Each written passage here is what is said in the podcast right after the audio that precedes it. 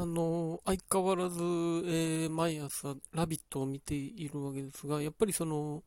特になんか、ああ、好きだなと思うのは、このラビットの月曜日の、あの時折というか、時折じゃないですよ。頻繁に出してくる田辺さんのオタク感っていうところがあって、今日も、あのそれが存分に出ていて、その、今日ロケのゲストに、えー、アンジュルムの上国良さんが出ていて、うん、そこにつなげるわけじゃない、なかったと思うんですけど、オープニングに、のコーナーで、あの、おすすめの道を紹介するところで、あの、田辺さんがアンジュルム大器晩成をおすすめの曲としてかけて、で、それがあって、で、で、ボルジュクさんのロケのところでも、その、ちょっとハロプロの、うん、愛が滲み出るくだりがあって、で、そこから、えー、長須中西さんと関根麻里さんと上国良さんのロケがあってっていう流れがあって、なんか、ハロプロの縦軸みたいな今日なってて、で、エンディングでちゃんと、その、田辺さんが、その、今日はオープニングで大気回せをかけて、で、上子ちゃんの見られてみたいなことを、ちゃんと言うっていうのが、いい流れだな。それをなんか押してないっていう、その、なんだろうな。今日来るからこれをおすすめにしたんですみたいな、そういうアピールじゃないんですよね。この最後に言うっていうのがこの田辺さんの感じだなとか思ってすごくいいなと思ったんですけど、まあこの今日に限らず田辺さんが、まああの、亀梨さんに対する思いもそうだし、あの、あと白鸚記に対する思いも出したりとか、すごくその多方面のオタクな面を出してるわけですけど、それがやっぱり見てると、ね、SNS とか見てると、すごくその各方面の人に好感を持たれてるんですね。なんかでも、ちょっと前までの、その、メディアでその、自分のオタク的な趣味を出す芸能の人たちが、必ずしもその同じものを好きな人たち全てに歓迎されてたわけじゃないっていうのを、が見てて、受け取れて、これ何の違い？それが田辺さんにはないの？は何なんだろうなっていうのは思ったんですけど、まあ、田辺さん自身の、その、なんか、なんだろうな、ネガティブなこと一切言わないですね、田辺さんって。その好きなものに対して。なんか、あのー、そういう人たち、その、ある種その、オタク的な趣味を持つ人の、ある種負の一面でもあるんですけど、なんか、それを引け目に感じて、それを表で言うことの引け目みたいなのをちょっと持ってる人たちもいて、そういう人たちの場合は、誰かに説明するとき、ちょっとなんか、自分の引け目をそのジャンルにも乗せて、ちょっとネガティブな要素で語って笑いに取るみたいなこともたまにあったりして、でもそれって、あの、なんだろうな、外の人たちにはそれは笑いになるけども、その、本当にそれがお好きな人にとって、ちょっとそれが居心地悪かったりっていうのがあったと思うんですね。それがまずないっていう田辺さんの自身のこともそうなんですけど、じゃあ、なんだろうな、もっと大きいのは多分、スタッフ側で、その、今までの、ちょっと前までの、その、本当にそのオタク的に趣味を持つ芸能の人を扱う感じって、多分スタッフ側はそこにあんま共感してる人があんまりいなかったと思うんですよ。少なくとも中心として番組を作ってる人。じゃあ、どういう風に扱うかって、オタクをキャラとして扱ってたと思うんですね。あの、こういうものを出すので、こうなんか必要以上に盛り上がってほしいとか、オタクな面をダーンと出して、それを周りの人がなんだよお前っていじるっていうのが、割となんかずっとあった、あの、図式で、なんで結局のところ、その、そのものの、の良さが見えるっていうよりも、そのオタクを笑うっていうことで成立してたみたいなところが、どっかであって、うん、それはやっぱり、なんだろう、世代間の違いもあったりとかっていうのはある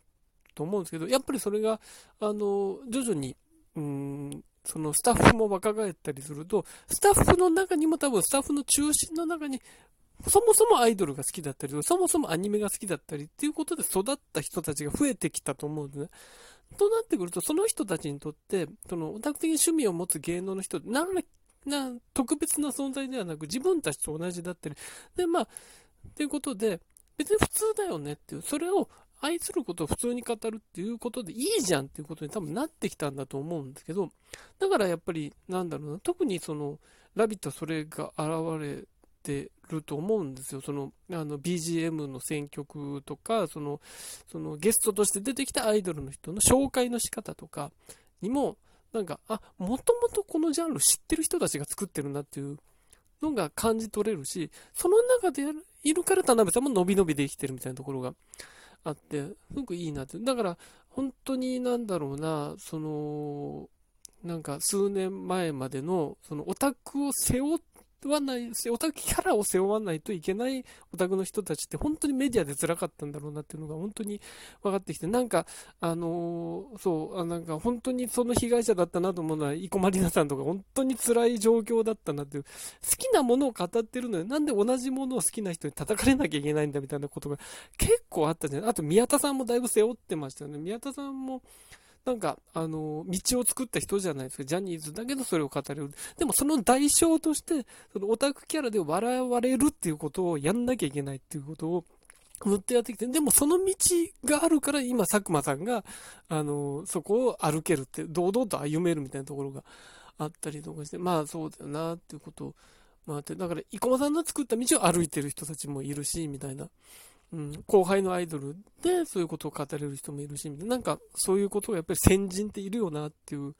とが、ね、そのやっぱり先頭に今立ってるのが田辺さんなんですよね、その全ジャンルにおいて。なんかやっぱりでも、田辺さんが、と多分、それも田辺さんの計算じゃないから愛されてるんだと思うんですやっぱり、なんだろうな、カトゥーンであったりとか、その、やっぱりその、まあ、アンジュルンも語ったりとか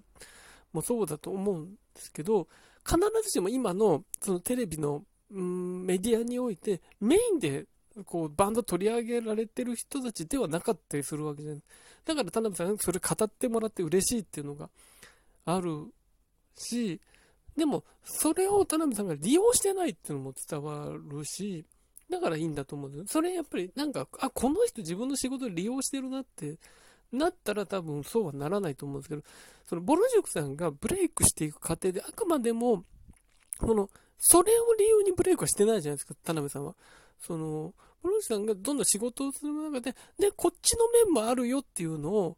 本当に滲み出るように出てきたものじゃないですか、それって。だからそれは本当に理想的だなと思うし、だから、うーん、田辺さんは多分、オタクキャラを背負ってはないんですよね。出るところで。あの、純粋に好きな気持ちを出してるだけで、それが多分今までの、その、なんか、あなたオタクなんでオタクとしてテレビに出てくださいって言われてた時代との違いっていう、も、もしちょっと前に田辺さんが出てたら、多分それを背負わされた可能性もで、それは多分田辺さんってやりたくない人だろうから、それを悩んだだろうなと思うんですけど、だからそうじゃない、このちょうどスタッフが入れ替わって、うん、本当に、本当にそれこそテレビの業界に入る前から、その、普通に自分の学生時代とかにアニメとかアイドルとか親しんでた人たちが、うん、番組の作るようになって、で、その人たちも田辺さんでの共感も明らかにあって、だからうまくいってるんだろうなって思って、だから、本当にこの、なんだろうな、2021年、2022年で、この時にブレイクしたことの必然としての田辺さんの今の姿があるんだろうなっていうのは思って、だから本当にいい、うん、環境になったその、と思いますね。